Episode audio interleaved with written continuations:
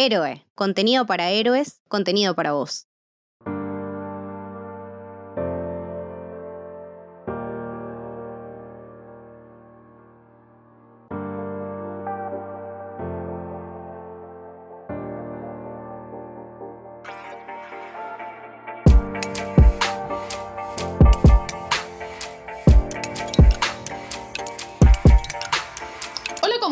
Queridas almas metaleras? Estamos frente a lo que va a ser el último episodio formal de Almas de Metal.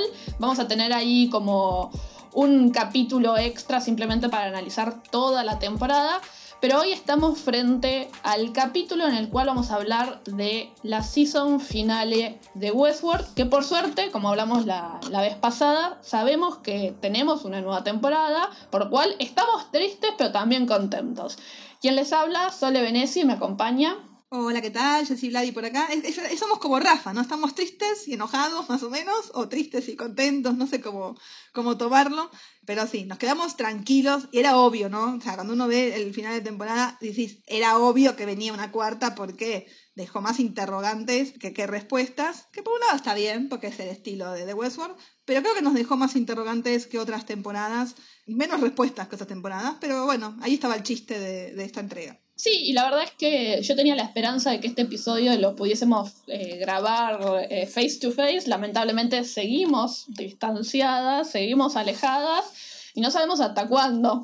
Así que, ¿qué, qué vamos a hacer? Con toda esta angustia y todo este llanto y toda esta, toda esta tristeza, porque ¿qué vamos a hacer el domingo que viene, no? ¿Qué, ¿Cuál es tu opinión general del episodio? ¿Te gustó más o menos? De cómo veníamos la semana pasada, o sea, que veníamos con una cosa buena, sí, le dimos un, un puntaje de medio positivo, pero no veníamos súper entusiasmadas. No sé si es el mejor capítulo, ¿no? Creo que están de los mejores. O sea, puedo decir que si tenemos un, una varita donde tercero está allá, y después los demás más abajo. Eh, este lo meto más tirando a, la cima de lo que es la, temporada, ¿no? A, un punto más alto de la temporada, porque me hizo emocionar. ¿Qué sé yo? Yo soy una persona sensible, no voy a decir así. no, no, es mentira, no me conmuevo tan fácilmente, y menos con hueso, ¿no? Cuesta mucho conmoverse, ¿no? Con hueso. Creo que siempre, si, digo, en, en, esas tres temporadas, el único capítulo que me, me, arrancó lágrimas, pero tipo llorando con pañuelo en mano, fue Kikuya Creo que no lloraba desde, desde ese momento tan, tan crucial de la segunda temporada. Tuve como dos momentos en este episodio que son muy claros, creo yo, en que me, me no, la garganta sentía así como seca, eh, me hacía. Y bueno, y alguna, algún lagrimón se me, se me escapó, sobre todo en el momento Bernard, voy a decirle así como el momento Bernard y el momento Dolores, ¿no? que son para mí los, los momentos cumbres. Por esto mismo creo que no, a pesar de, de, de, las falencias que tiene el episodio, que no es un episodio que te, vuelta la, vuela la cabeza como nos pasó a lo mejor con el final de la primera temporada o el final de la segunda, me dejó cosas positivas. Yo por lo menos me fui, si me tengo que ir a algún lado, que no puedo porque estamos en cuarentena, eh, me voy con cosas positivas. ¿no? Se me satisfecha por lo menos con el, gran planteo que tenía, los grandes planteos que tenía esta temporada, que, que, eran diferentes. Creo que estaba mucho más enfocada hacia los humanos, no hacia los robots. Y creo que un poco yo algo, tenía como una, una, un anhelo la semana pasada cuando dije, bueno, ¿qué quiero que pase? Bueno, eso me dio la serie, ¿no? Esta cosa de la sacudida para el universo humano y no tanto para el universo robot. Sí, yo la verdad que estoy contenta, me parece que es un episodio que a nivel de entretenimiento funciona por todos lados, es bastante más extenso que los capítulos anteriores y uno no lo siente. La verdad es que uno, bueno, por lo menos desde mi experiencia, creo que uno está mirando, deseando que no termine y disfruta esa extensión extra, por decirlo de alguna manera, eh, y funciona. Después, si lo comparamos con la temporada 1 y 2, y si comparamos la complejidad narrativa con esas temporadas y esta, definitivamente estamos hablando de algo totalmente diferente. Hay un quiebre, sin duda, en lo que sería el arco narrativo 1 y 2, y que probablemente lo que sea en el 3 y 4.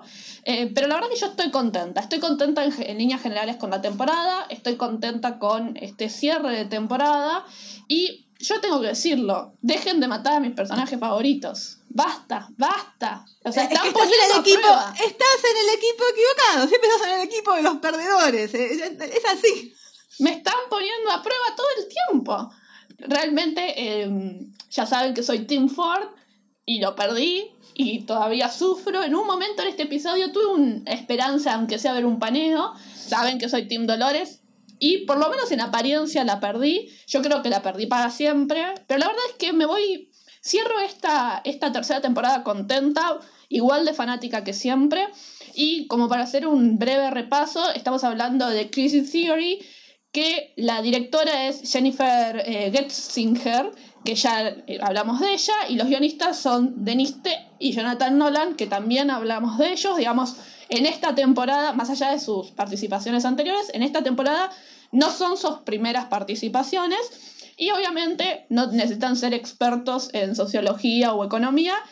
El nombre eh, todos lo podemos relacionar con la teoría marxista, en donde básicamente, eh, digamos, esta teoría busca explicar por qué hay una tendencia a la baja de la caída de la tasa de ganancia en el contexto capitalismo, ¿no? Y me parece que perfectamente lo podemos relacionar, esta cuestión de la baja, esta cuestión de la tendencia a, ¿sí? Quizás podemos reemplazar baja con caos, pero bueno, creo que esta temporada particularmente, quienes somos medio fanáticos de estas, de estas cosas, es 100% marxista, ¿no? Hay mucha idea marxista, hay mucha idea de esas teorías que construyen un mundo que no fue, porque el capitalismo venció, pero que bueno, este es un futuro Así que, ¿quién te dice? ¿Quién te dice que quizás la revolución llega de esta manera? Ese es un nuevo comienzo, ¿no? sabemos que es un punto de quiebre para la humanidad, ¿no? Y otra vez, o sea, si tenemos que volver a todos los paralelismos que nos trajo esa temporada con el parque y con el mundo real, porque antes no teníamos esta, este punto de comparación, pues tuvimos dos temporadas en Westworld y nuestro punto de comparación eran solamente los humanos visitantes, que eran todos horribles, y nos dimos cuenta que en realidad no eran tan horribles, ¿no? Este, digamos, nos dejó este capítulo desde la mirada de Dolores, ¿no? Eh, queda clarísimo que fue toda una temporada donde el punto de vista está puesto eh, en Dolores y su forma de aprender este nuevo mundo ¿no? que está transitando, de conocer a las personas en otro, en su ambiente natural, ¿no? si podemos decirlo de alguna manera, y lo que ella termina rescatando para llevar a cabo este, este tercer plan, ¿no? esta tercera opción, este plan C, ¿no? porque si tenía un plan A y tenía un plan B, este termina siendo el, famoso plan C que no sabemos hasta el último minuto, ¿no? Todos estuvimos como paso a paso, pero desde el momento que sale del parque con, sus perlas, eh, ¿no? Elucubrando teorías de las más locas hasta cosas más o menos cercanas a qué va a hacer esta, esta mujer, que no es mujer obviamente, que es robot, pero ¿qué quiere? Si quiere acabar con la humanidad, no destruir a, a la que ella por lo menos considera o por lo menos consideraba enemigo, si quiere destruir este mundo y poblarlo de, de, robots, algo que sabemos que es imposible, o por lo menos, ¿no? Puede llegar a estar a medio camino ahora, pero por ahora para ella resultó ser más complicado de lo que pensaba, o esta tercera opción, ¿no? Que se relaciona justamente con esa frase que, que remarca la, la la tercera temporada, que es si el libre albedrío es realmente libre, ¿no? Es esta pregunta que, obtiene una respuesta, que los, robots obtuvieron sus respuestas a través de las dos primeras temporadas, por lo menos en el momento en que Dolores despierta y May despierta y cada uno va, va encontrando su liberación a su manera. Y este momento de libre albedrío para los humanos, ¿no? Que es, obviamente es una, una metáfora de nosotros no estamos subyugados por ninguna máquina hasta donde sabemos, pero estamos subyugados por un montón de, otras variables, ¿no? Sabemos que, que, cada una de nuestras decisiones tiene que ver con un montón de otras pequeñas decisiones que hicimos a lo largo de la vida, así que no estamos seguros si es realmente una, una decisión consciente o marcada por otros factores.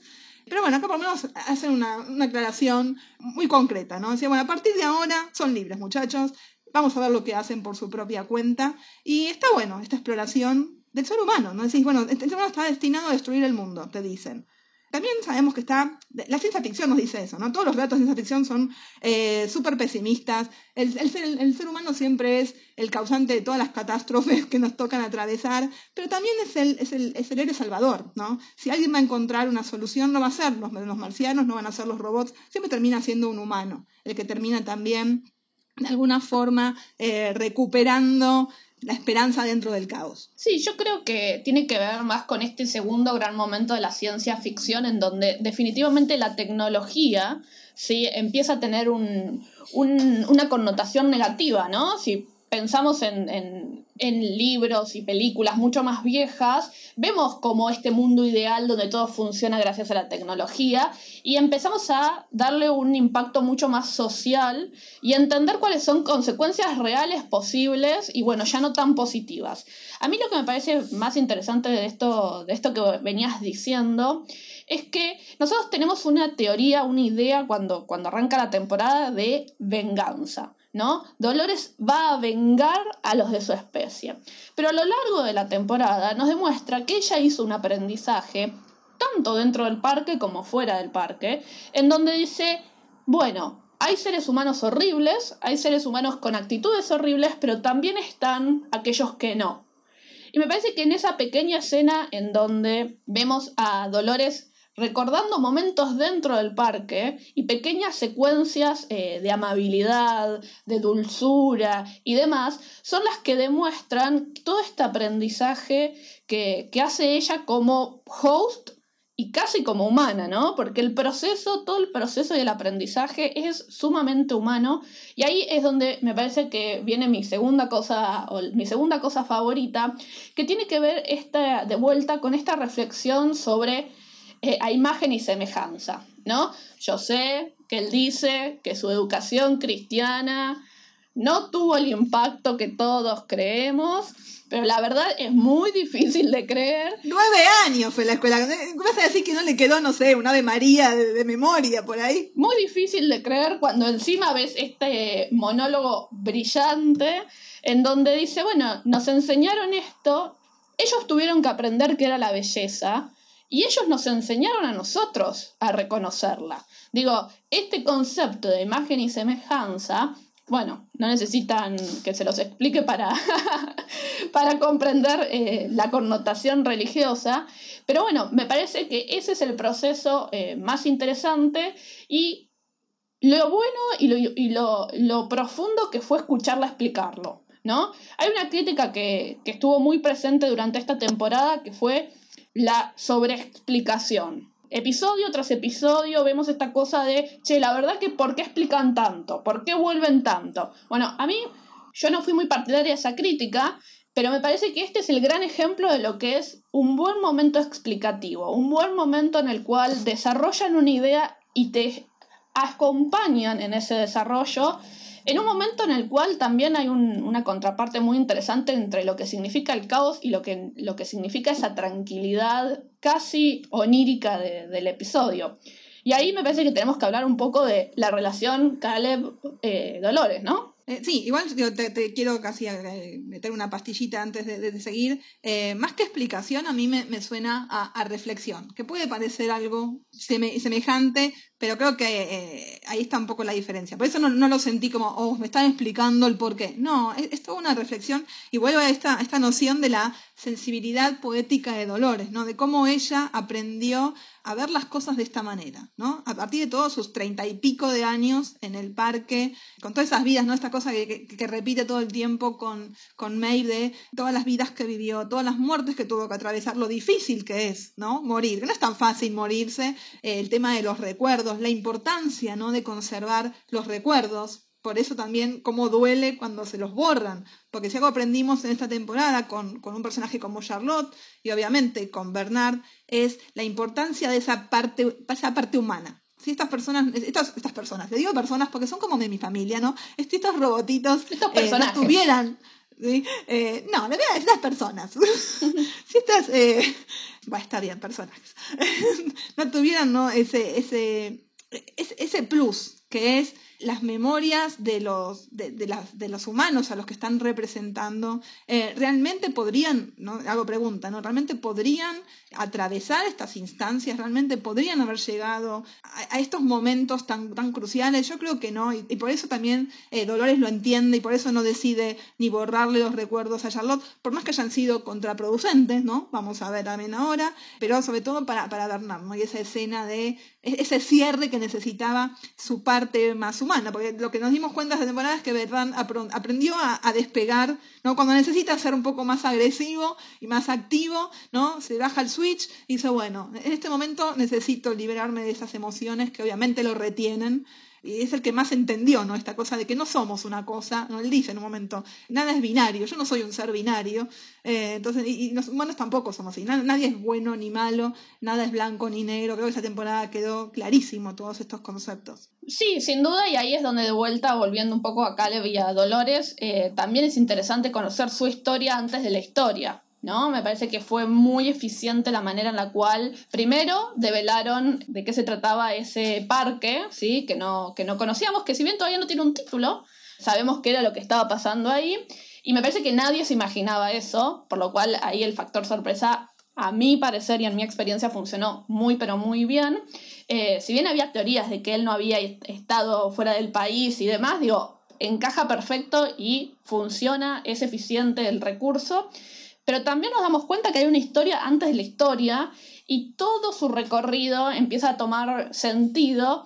Sobre todo también, o por lo menos desde mi parecer, la reflexión final que tiene él con, con Mib. Esta cosa de me eligió porque soy violento. No, te eligió porque... Todo lo contrario, todo lo contrario, amigo. No entendiste nada. Te eligió porque a veces sos violento y otras veces no, pero tenés capacidad de elegir. Realmente a mí me gustó mucho la, la dinámica entre ellos entre esos dos personajes, aunque sí es verdad que Caleb me parece que por ahí va a tener su máximo esplendor en la próxima temporada, pero me gustó mucho cómo fueron desenvolviendo esta relación y la develación final que conocimos es que aclaremos que si Lisa y yo no están escuchando, lo queremos a Aaron Paul para la cuarta temporada, ¿no? Eso queda claro. No, no me hagan, no sé, un salto en el tiempo, 50 años, que sea un viejo choto, no, no. Necesito que eh, este líder revolucionario tenga un peso más, más interesante en la historia, más allá de, de la decisión que acaba de tomar. Y, volviendo ¿no? ese, ese, momento crucial eh, en el puente, ¿no? Y cómo ella un poco le recuerda, ¿no? Su, propia naturaleza humana. Digo, bueno, me, me ayudaste porque, porque básicamente le dice, me ayudaste porque era linda, ¿no? O sea, si yo no hubiese tenido esta cara, realmente me hubieras ayudado, ¿no? Eh, eh, ¿Cómo entra un poquito en juego esos factores que, que son cruciales en el parque, tratando a lo mejor de despertarlo en ese momento, que obviamente el pibe estaba totalmente en otra, pero cómo esa, esa, ese primer encuentro eh, en el parque no es un, un inicio, sino un final de algo, y un, bueno, ¿qué hacemos desde acá? ¿No? ¿Cómo, ¿Cómo es la combinación de algo? Siempre quedó, ¿no? Siempre lo, planteamos, como que realmente se conocían, si pensamos, descartamos la idea de que Caleb había pasado por el parque, al menos como visitante que, que, pagaba porque era imposible. Obviamente estuvo esta, esta, esta vueltita de tuerca. El Parque 5 no tiene nombre, eh, ya figura en, si, si entran a la página de Delos Destination, figura como un espacio de, alquiler para gubernamental, ¿no? Eh, básicamente no es un lugar donde el el visitante puede acceder, así que puede haber pasado de todo ¿no? en, ese, en, ese, en ese espacio.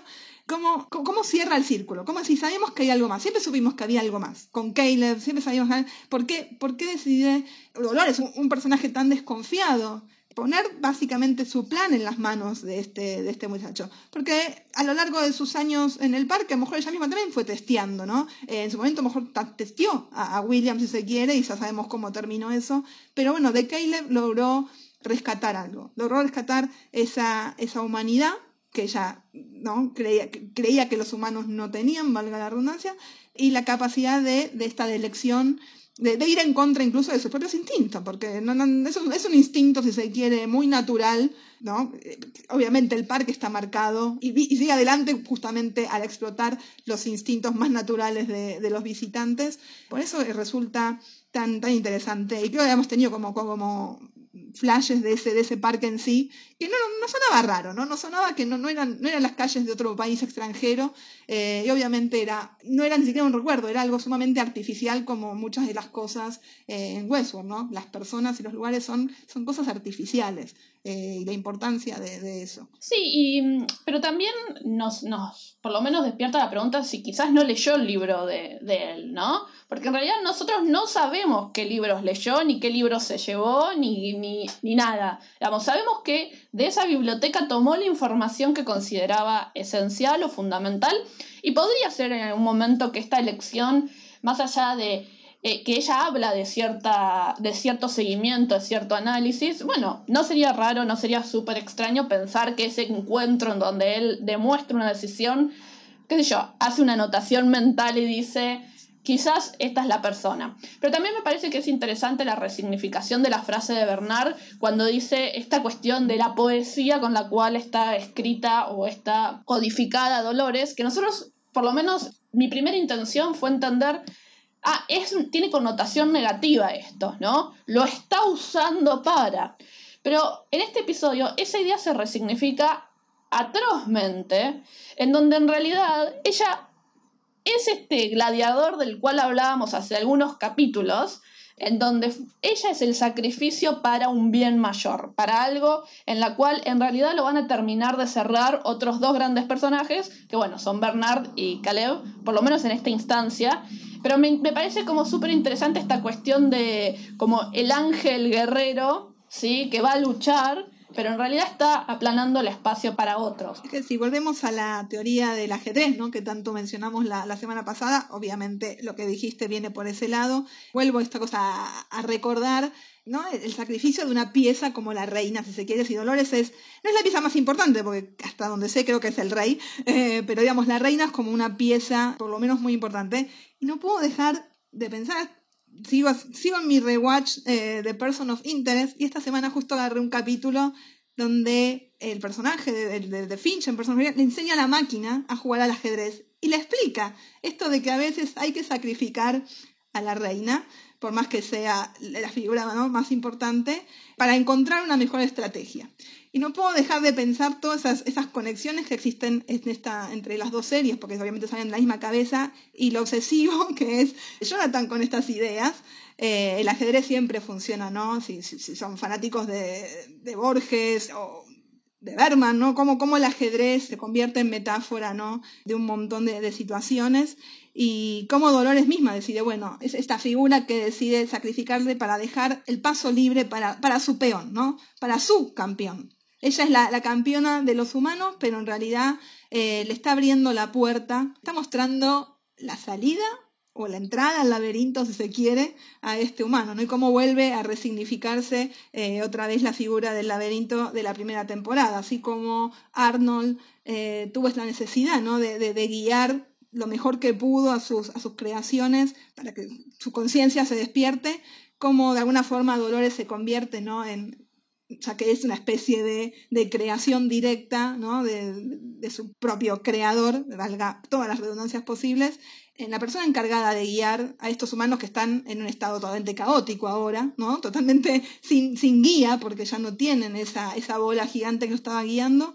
para encontrar su propio destino, alejado ya de, de, de lo que será por lo menos eh, y el, su hermano pretendían, que era no evitar el apocalipsis, sino retrasarlo, básicamente. Sí, ahí me parece que es inevitable hablar de la gran despedida de Dolores, en la cual obviamente tenemos la parte física, que es ella conectada y siendo y viendo cómo sus memorias y sus recuerdos se eliminan, algo muy de la historia sin fin, ¿no? Digo, esta, esta idea del valor de la memoria, del valor de los recuerdos, pero también en su plano más psicológico y mental, que ahí obviamente eh, yo no soy una experta en arte, pero Nolan habló mucho de, la pintura Christina's World, que obviamente no tiene tanto que ver con el paisaje en sí, sino con este estado mental, con esta búsqueda de un estado mental como de escape. ¿no?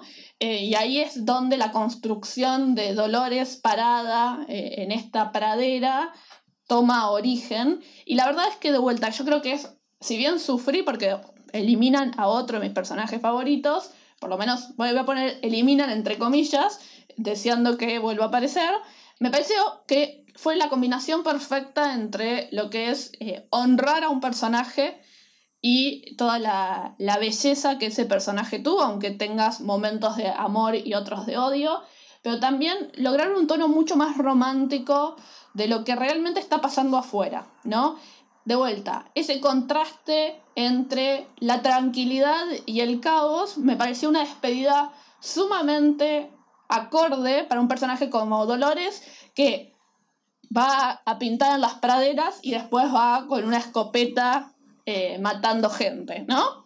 Sí, y aparte que esta partida tenga una connotación. No es, bueno, la matamos porque la matamos, que no sabemos, ¿no? Si realmente está desaparecida, por lo menos eh, este cuerpo, ¿no? Esta versión más acabada de, Dolores, sabemos que, que ya no es quien es porque no tiene lo más importante que son los, recuerdos, ¿no? Y ahí nos damos cuenta que lo, importante que es la memoria para el ser humano. Yo no sé si es, no me quiero meter con temas psicológicos que no entiendo, pero imagino que la empatía pasa por ese lado de cuando hablamos de, no sé, psicópatas o sociópatas, creo que debe haber una conexión muy, muy lineal, ¿no? Con, la falta, a lo mejor, de, esa empatía, de esa necesidad de, revolver ciertos recuerdos. Por lo importante que me parece que es a mí funcionar bien teniendo este bagaje, ¿no? Eh, sea bueno y malo. Hay gente que obviamente tiene traumas, ¿no? Pero eh, esos dolores, ¿no? Dolores es, es un personaje lleno de traumas una vez que recuerda todas sus experiencias de cómo la, la usaron y cómo la maltrataron, y así todo eh, llega a esta versión acabada de decir, bueno, elijo la belleza. A lo mejor es lo poco, a lo mejor es lo menos,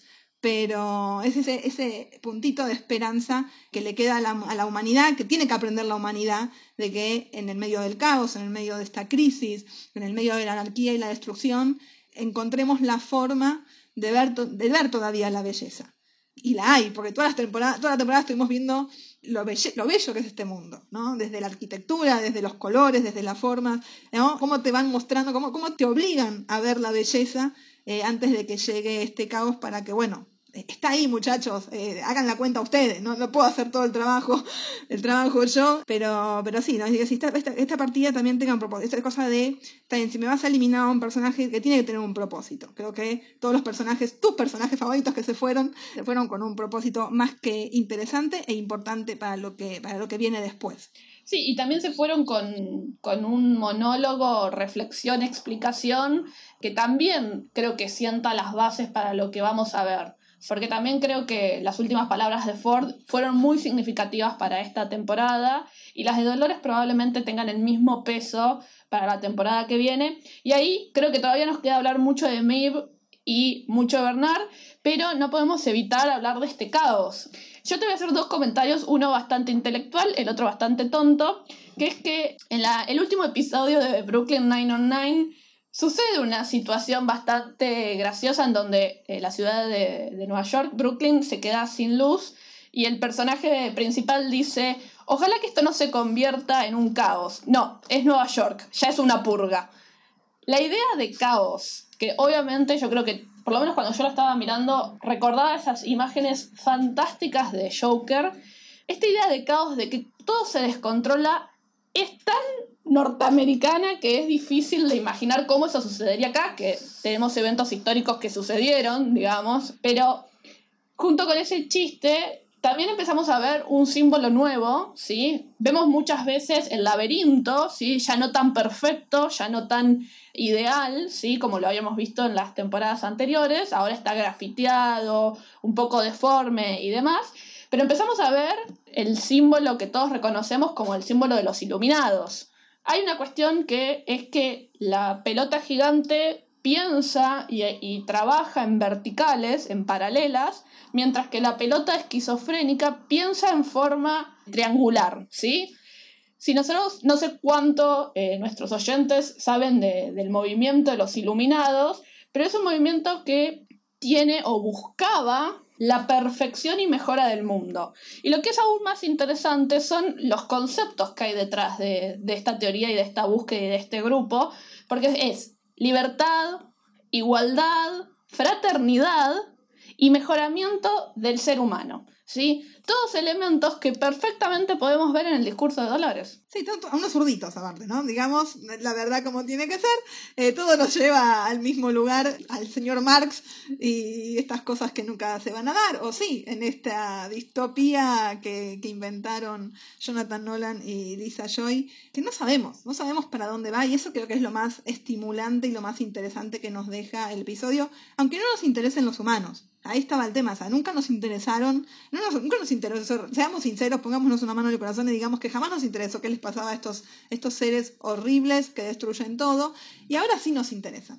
Maldición, ¿no? Eh, que a partir de la mirada de Dolores, a partir de la decisión de Dolores y la decisión de Caleb, obviamente, como él, como este representante de, sí, yo estaba en lo más bajo, sabemos que se quiso tenía estos pensamientos suicidas, sabía que él desde su posición, ¿no? por más que siempre quiso avanzar, lo vimos buscando mejores trabajos, no iba a ir a ninguna parte. Y ahora por lo menos ¿no? También está en él, o sea, también está el, la famosa frase de Maeve, ¿no? Que, la tenemos escuchando desde que le da bienvenidas a sus, a sus clientes en Mariposa y de vuelta cómo se resignifica acá, ¿no? Bueno, en este nuevo mundo, que es un nuevo mundo, vos podés elegir quién fucking querés ser, ¿no? Que lo, interesante que es e, esas frases hechas que tiene Maeve, eh, eh, que no se las despega, por más que cobró conciencia, por más que hace lo que se le canta, tiene los mismos modismos, los mismos, las mismas frases, las mismas formas de hablar. Eso es lo, que, lo más interesante de cada uno de estos personajes, ¿no? Que por más en el, código lo tienen impregnado como nuestro ADN, ¿no? De eso, de eso no, no se van a poder escapar. Y cómo fuimos viendo cómo el personaje se resignificó eh, en este nuevo mundo, pero siempre tienen la frase justa para cada momento. Eso. Sí, y ahí también me parece que es súper interesante entender que ellos no pierden su naturaleza robótica, digamos. Hay un código que también los afecta y, ahí es donde las palabras y las frases que en algún momento fueron parte de su narrativa si bien se resignifican, siguen formando parte de su speech. Y acá, vos como Team Maeve, ¿qué te pareció el recorrido de, ella?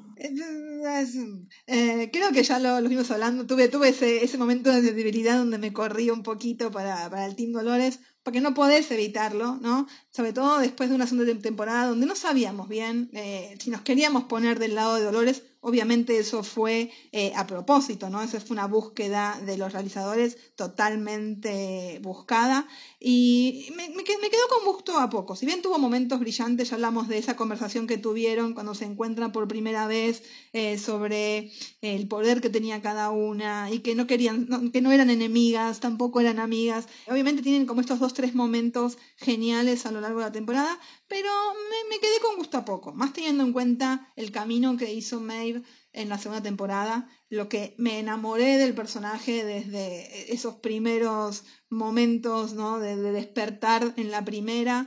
Eh, y acá me la vi como un personaje bastante, voy a decir más chato, ¿no? Si bien tiene estos momentos de brillantez, no, no la explotaron como deberían explotarla. Igual se redime, obviamente, ¿no? Porque como dice ella, ella es un poco nosotros. No sabemos cuál es el plan final de Dolores y tuve que esperar hasta el último momento para tomar una decisión, ¿no? Creo que en algún momento nosotros nos convertimos en Maeve. No, no sabemos dónde estamos parados, no sabemos qué hacer con toda esta información que tenemos.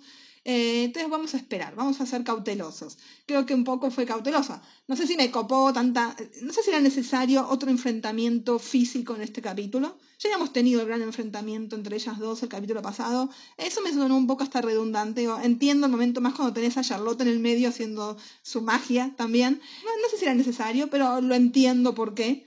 Pero sí, digamos que por lo menos eh, por, un, por un momento me corrí del Team Maeve, me fui al Team Dolores. Vamos a ver qué va a pasar ahora con estas dolores o pedacitos de dolores que todavía están dando vueltas en el mundo. Si hay forma de reconstruir eh, a esas dolores o, son, va a pasar como pasó con, con Charlotte, ¿no? Que, que nos dimos cuenta que pueden de alguna forma despegarse de ese código que los lo subyuga de alguna forma y empezar ¿no? a, tener una identidad propia más allá de, la, de lo que es Dolores en sí. Sí, yo la verdad es que eh, ya saben que no soy eh, parte de su team, obviamente es un personaje que me gusta y obviamente es un personaje interesante y que reconozco sus bellezas, pero para mí el gran cambio es que dejó atrás su búsqueda personal para sumarse a la búsqueda grupal. Y me parece que ese es el gran quiebre con, con este personaje cuando dice bueno, me voy a reunir con mi hija, pero no en este momento, no hoy. Y ahí es el cambio más interesante del personaje y mi gran crítica a ella. Ella siempre tuvo una búsqueda muy individual, muy personal y que si la miramos desde la perspectiva de mejorar la sociedad, muy egoísta, ¿no? A ella le interesaba volver a su hija, listo, punto. Em, entonces ahí me parece eh, súper interesante que haya hecho este quiebre. En el momento que lo hizo también me resulta interesante. Y también digamos, es consecuencia de las actitudes y acciones de Dolores. Digo, ella pretendía fidelidad ciega y eh, que la siguieran, ¿sí? Sin ningún tipo de explicación. Bueno, mami, las cosas así no pasan.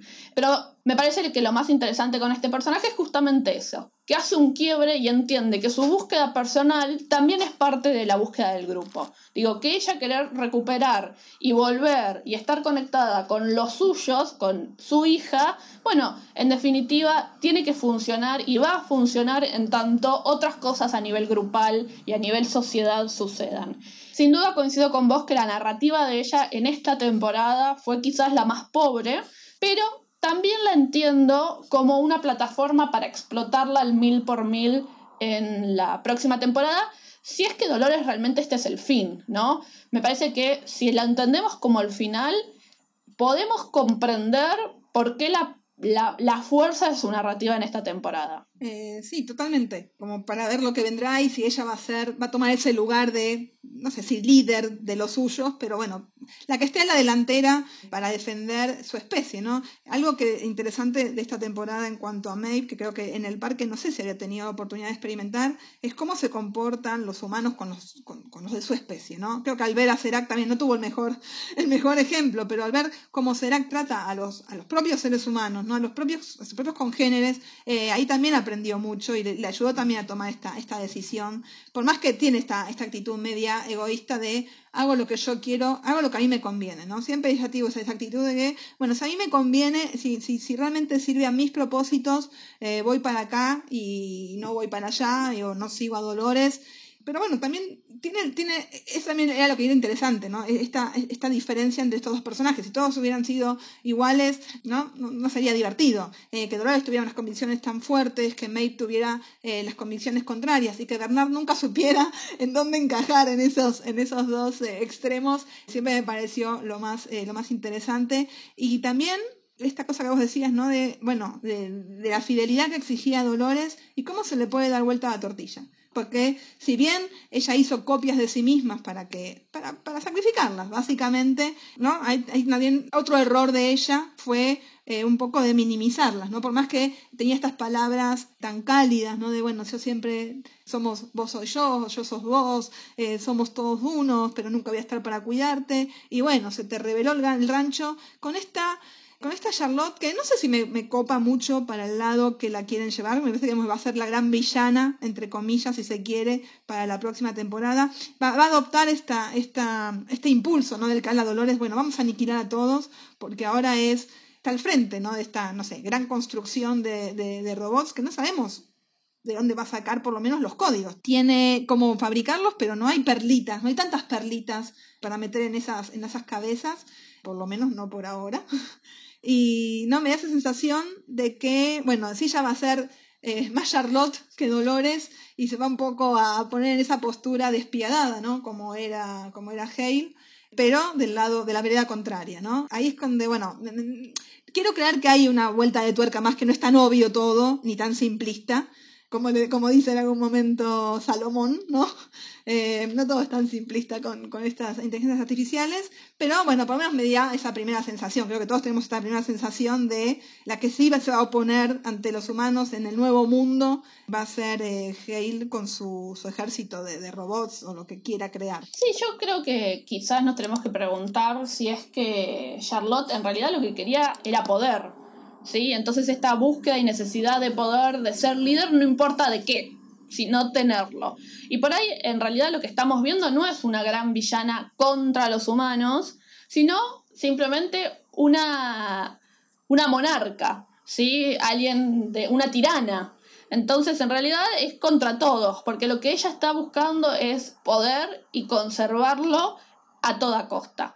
Y ahí me parece que, que la clave está nuestro querido amigo Bernard, ¿no? ¿Cómo, no querer a Bernard, no? ¿Cómo, cómo, cómo es un personaje? Creo que eh, más allá de, lo que es Dolores, más allá de lo que es Maeve, pero como digo, en el medio siempre está Bernard con todos sus impulsos y sus complejos que nunca sabe bien cómo manejar y creo que en esta temporada encontró la solución, ¿no? Con este switch que dijimos, bueno, cuando necesito ser esta persona que quiere ser, ¿no? Porque él, él le gusta ser esta, esta creación más cercana al humano, porque creo que se reconoce más por ese lado porque vivió una mentira durante no sabemos cuánto tiempo, viviendo la vida de otra persona y de alguna forma no pudo evitar convertirse en esa persona, de ahí este, este cierre que le da, que le da Dolores. eh, y que donde Bernard empieza a, empieza a entender ¿no? cuál, también cuál es el plan de Dolores, que no tiene que ver ¿no? ya con destruir el mundo, sino ¿no? da- darle la oportunidad a, a- la raza humana de, que tenga su, su, propio, su propio comienzo. ¿no? Y este cierre que le da de, de ir a, a reencontrarse ¿no? con quien fuera la mujer de Arnold y volver a hablar de los recuerdos, de, de cómo a él eh, le impactan ¿no? esos recuerdos de- del hijo que siempre estuvimos, ¿no? este, este, esta imagen ¿no? que, que lo persigue a él desde, desde siempre, ¿no? que supuestamente es la muerte del hijo de, de Arnold y el vacío que provoca ¿no? esa muerte en un personaje como, como Bernard.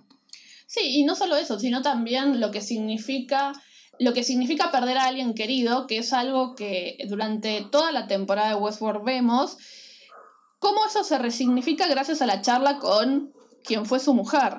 Hoy hablabas de las cosas que a nosotros como seres humanos nos marcan y terminan afectando las decisiones que tomamos. Bueno, esta es una. Y esta es una que tuvo consecuencias reales para este personaje y que todavía tiene consecuencias reales y que en definitiva su, su mujer, digamos, le dice, no, no, hay que abrazarlo y usarlo para avanzar. No hay que ocultarlo y esconderlo y tratar de olvidar. Y me parece que esa reflexión sirve mucho para lo que va a venir para él. Sí, aparte me, yo lo, conecté directamente con esta frase que siempre se, que, la, que la repite Bernard de, bueno, que morimos cuando ya nadie nos recuerda, ¿no? Entonces, lo importante que, que, esta mujer, que obviamente tiene problemas de memoria, ¿no? Que dice, bueno, está en sus mejores días, ¿no? Suponemos que tiene un Alzheimer, una cosa por el estilo, que obviamente no siempre recuerda las cosas, y que ella diga esto, ¿no? Que lo más importante es man- mantener ese recuerdo, ¿no? Que no siempre es terrible, obviamente es triste y obviamente te lleva por un, te puede llevar por un camino oscuro, pero es perder, eh, mucho peor es no tenerlo, ¿no? Eh, El vacío es mucho peor y todo esto eh, siempre vuelve, ¿no? Sobre las mismas nociones, son las cosas que siempre res- terminamos rescatando de Westworld, que sí, está buena la acción, está bueno los robots, está bueno, pero estas cosas que siguen siendo tan humanas, ¿no? Pero aplicadas al aprendizaje de estas inteligencias artificiales. Y cómo esta misma charla de Bernard se resignifica con la historia de Charlotte, ¿no? De Charlotte Hale, que ella dice, no, bueno, no- eh, haber perdido a mi familia fue mejor porque ahora soy más, eh, no, tengo, no tengo nada que me, que me encadene, ¿no? Y es mentira, ¿eh? no, no ve la hora de vengar, creo yo, eh, lo que le pasó. Y obviamente todo lo que está haciendo, todo lo que, ese clic que tuvo fue a partir de la muerte de, su hijo y de su ex marido, que suponemos no eran, estaban divorciados o estaban separados. Como en esos, esos tres meses que, que convivió con ellos, eh, la cambió totalmente, ¿no? Este personaje. Entonces es obvio que, el clic en estos robots no es tan fácil y, y es lo más interesante, que forma parte de su código. No sé si tenemos que agradecerle a Arnold o a Ford, yo creo que a Ford, eh, ¿no? con esos eh, reverís y todas esas modificaciones que fue haciendo, entendió perfectamente lo que necesitaban ¿no? sus criaturas eh, para salir al mundo. Sí, ahí me parece que ya es momento de hablar un poco de las escenas postcrédito y de entender qué significan, ¿no? Qué, buena pregunta. ¿Sabemos qué significa? Igual antes de quiero hacer una especie de asterisco de un personaje que me pareció mm, que no le encontré el sentido al final. obviamente es William, ¿no? Tuvo, tuvo grandes momentos, amamos a Ed Harris, pero creo que al final del día es este personaje que nunca dejó de jugar el juego y nunca entendió, ¿no? Creo que la idea de esa temporada era mostrar a este tipo totalmente perdido, ¿no? Hasta esa, justamente esa escena postcrédito final donde entra a los disparos a una, a una, una instalación de Delos que yo creo que no está en Estados Unidos, ¿no? Como que está, es una, una instalación de Delos que sobrevivió en otra parte del mundo, que no llegó a caer bajo el influjo, el influjo de Insight y de Serac. El chavo entra disparando como si nada le importara. Él sigue en su juego. Él nunca salió, o sea, por más que diga yo voy a salvar al mundo, ¿no? Cambió esta imagen de, de hombre de negro que tenía que hacer catarsis, ¿no? Una vez al año en el parque, pensando que ahí podía dejar su oscuridad por este hombre de blanco, este caballero ¿no? Eh, de brillante armadura que cree que todavía va a salvar al mundo. O sea, que no, nunca entendió absolutamente nada. Las palabras de Ford dijo, este juego no es tuyo y, y eso se sigue repitiendo. ¿Cómo nunca fuiste parte de, de esto? Y él no, no puede evitar, porque su naturaleza es obviamente eh, ser parte de y entender que esto, eh, yo también puedo encajar acá. Por un lado me pareció interesante, por otro lado dije, mm, no, sé, no, no, ¿para qué? ¿No? Pero, pero eso es lo que más me hizo, me hizo clic y hay que ver qué, qué papel cumple ¿no? este, este robot del hombre de negro, más allá de la referencia a la Westworld original. Ahora sí tenemos un robot que es el hombre de negro. Es como especie también del asesino personal que va a tener Charlotte. Sí, bueno, pero creo que ese sentimiento también te pasa con Serac cuando te das cuenta que en realidad es el hombre manejado por la máquina en su máxima expresión. Digo, este villano tan villano no termina siendo tal. Y ahí es donde me parece que la reflexión tiene más que ver con cuál es el lugar de la máquina y cuál es la relación con la humanidad, que es algo que vemos ida y vuelta, ida y vuelta de manera constante en toda la, temporada. Pero bueno, ahí retomando un poco lo que, lo que vos decías y volviendo al concepto de las escenas postcrédito, que son unas escenas postcrédito bastante extensas y con mucha información, digo, casi un mini episodio en sí mismo lo vemos a él muriendo. O eso es lo que nos parece. Finalmente, digamos, digamos, muriéndose de una vez por todas. Ya, yo necesitaba ese momento de que alguien lo mate. Perdóname, discúlpenme los amantes del hombre de negro, pero yo lo necesitaba. Y, ¿cómo se dice? No dijo ningún fuck you ni nada, pero digamos, aparentemente también vemos el final de esa narrativa, ¿no? Yo no sé si, si da, si Garpa pagarle un sueldo al Harris solo para que haga de robot, pero eh, aparentemente eso es lo que vamos a ver con él. Y de vuelta, de alguna manera su historia termina de una manera muy pobre, porque este despertar, darse cuenta que su objetivo es salvar a la humanidad y en dos minutos lo matan, un poco raro, pero junto con esto también nos encontramos a Bernard, que lo habíamos dejado sentadito en la cama, muy al estilo Breaking Bad, pero esta vez con respuesta. ¿No? Esta vez tenemos respuesta a qué fue lo que pasó. Eh, sí, pobre, dijo, eh, eh, tenemos a Bernard sentadito en una cama y al pobre Stubbs aguantando una bañadera llena de hielo, ¿no? No sabemos cuánto tiempo pasó, pero si Stubbs no perdió la, no perdió la conciencia, es la segunda vez que queda colgado, pobre hombre, o pobre robot. Sí, yo, yo diría que empiece a revisar su contrato al pobre Luke pero bueno, es otro tema. Descubrimos, ¿no? Que veníamos un poco ya eh, teorizando con este, con este tema de que era Bernal el que tenía las claves, ¿no?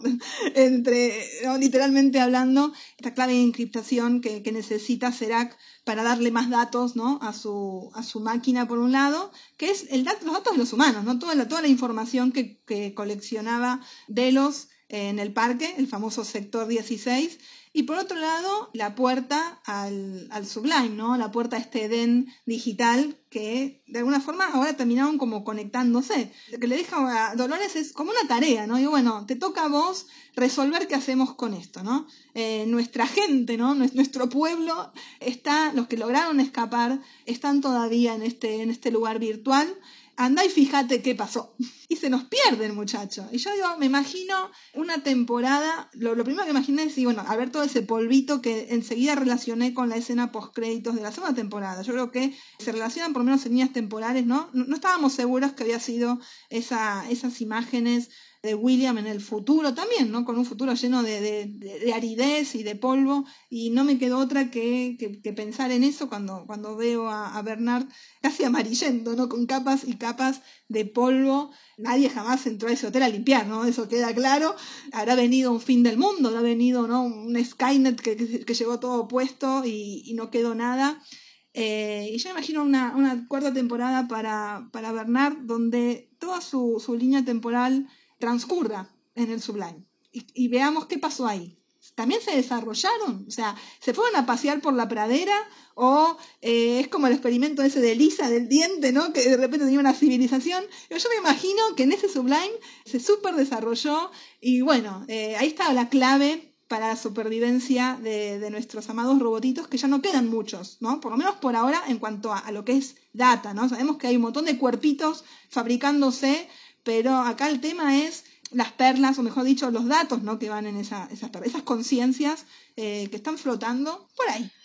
Sí, y creo que es fundamental entender que el tiempo que pasa desde que Bernard se conecta hasta que lo vemos despertar, que tengo que admitir que cuando se le cayó la cabeza le dio una carcajada terrible, porque no podía dejar de reírme del gesto, es mucho. Y el, el, elemento con el cual nos damos cuenta de este paso temporal es la planta que hay detrás, ¿sí? Digamos, Entendemos que este polvo con el cual lo vemos envuelto no es por las explosiones generadas por Dolores y su pandilla, sino algo más, algo que no conocemos, justamente por esto, porque cuando arranca, cuando se conecta hay una planta viva eh, y verde, y cuando vuelve está totalmente desintegrada. ¿sí? No vemos la maceta rota, lo cual nos daría a entender una explosión. Si no vemos la maceta en la misma posición pero sin planta. Algo que afecta más a lo que, lo que tiene vida, que lo, a lo que es natural que lo que es artificial, ¿no? Queda, queda claro. Me hubiese encantado que me muestren cómo quedó el pobre Stabs en la vereda, pero bueno, ahí está el chiste, supongo yo, en este, en este juego. Y, y sin duda ahí es también entender que, bueno, quizás esta como decís vos, es la narrativa que vamos a conocer y explorar en, en, esta cuarta temporada que, como ya dijimos varias veces, no sabemos cuándo vamos a volver a ver. No, hacemos el cálculo este loco de, bueno, si pasaron dos años entre la 1 y la 2 y dos años entre la 2 y la 3, menos de dos años no van a pasar hasta que tengamos la cuarta. Ya hablaremos, creo que tenemos un capítulo más como para explorar nuestras, nuestras no sé si teorías, pero bueno, lo, lo que queremos ver, lo que queremos que pase o, o no sé, alguna, alguna, alguna sorpresita que nos gustaría. Yo a mí me dio esta sensación, ¿no? De que Bernard de alguna forma se, no, no sé si se perdió, pero fue a explorar este, este mundo y no sabemos qué pasó, ¿no? No sabemos qué pasó con esa data, no sabemos qué pasó con ese, con todas esas almitas de metal que se fueron a, al Edén eh, y qué pasó al mismo tiempo en la Tierra, porque si no quedó nada en la Tierra, entonces ¿no? Y volvemos también un poco al, al afiche de, de, la temporada, ¿no? Ese, ese esqueleto metálico que, bueno, de alguna forma podemos decir que es Dolores en ese, en ese escenario totalmente árido, ¿no? Y cuando no quede nada sobre la Tierra, los robots van a seguir eh, estando ahí. Y me quedó re filosófico hasta este cierre. Me parece que es el cierre perfecto, sobre todo para una, una serie como, como Westworld, como les contaba Jesse. Vamos a tener un último episodio para analizar la temporada en su totalidad y nos despedimos pero no es una despedida definitiva, sino un hasta pronto porque volveremos eh, con su cuarta temporada. Y nada, la verdad es que mi única reflexión y mi último comentario es que yo la verdad estoy contenta con la temporada en su totalidad, con este episodio en particular, y estoy hambrienta para ver más, quiero ver más. Eh, totalmente. Eh, por lo menos quiero, quiero ver para dónde se expande. Ahora que ya salimos del parque, ahora que ya conocimos el mundo real, un mundo real que ahora está en, caos y en transformación. Digo, ¿qué más me tienen para, para ofrecer, no? Yo digo, me voy, me voy satisfecha, me voy con una temporada, con un final de temporada para mí muy emotivo. Yo, yo digo, yo, yo, yo lloré, yo ¿no? derramé lágrimas por Dolores, aunque no sea mi personaje, y eso significa mucho, creo yo. Y esto es todo por ahora. Nos vemos en el último, último episodio de Almas de Metal. Quien les habla, Sole Venecio. Me encuentran en todas las redes como arroba Sole Venecio. Jessy Vladi por acá. Me encuentran justamente por Jessy Vladi. Todavía tienen un capítulo más para mandar alfajores. Pero bueno, si no los perdonamos, cuídense, quédense en casa, usen barbijo, eh, hagan todas esas cosas que hay que hacer para estar eh, bien durante la cuarentena. Así es. Y nos vemos en la próxima. Adiós.